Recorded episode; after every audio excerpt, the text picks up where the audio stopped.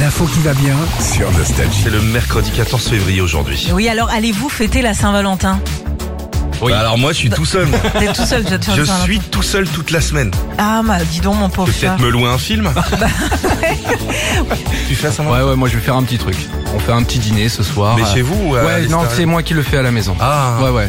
Ça, ça représente bien ce que j'allais vous dire. Plus d'un Français sur deux euh, va fêter la Saint-Valentin. Alors pourquoi le 14 février déjà C'est le jour euh, d'une fête libertine au temps des Romains.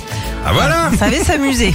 Euh, Ah, les Romains, euh, ils une étaient, euh, Ah, Une grappe de raisin, euh, un divan et bim badaboum. Hein.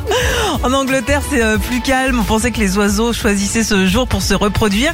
Les amoureux, du coup, ont pris la coutume de s'écrire des poèmes et de s'appeler Val- Valentin, tout D'accord. simplement.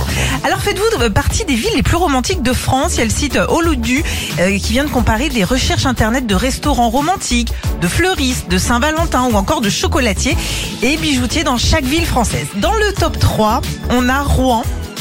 Ok, suivi de Bordeaux. Et la ville la plus romantique, c'est La Rochelle. Ah c'est vrai que physiquement c'est une jolie ville C'est La joli, Rochelle. c'est joli. Paris n'est même pas dans le top 10 alors qu'on dit que c'est la ville euh, des amoureux. Oui, ça dépend des quartiers. dépend. Ouais, ça dépend. Ça dépend. Philippe et Sandy. 6h-9h sur Nostalgie.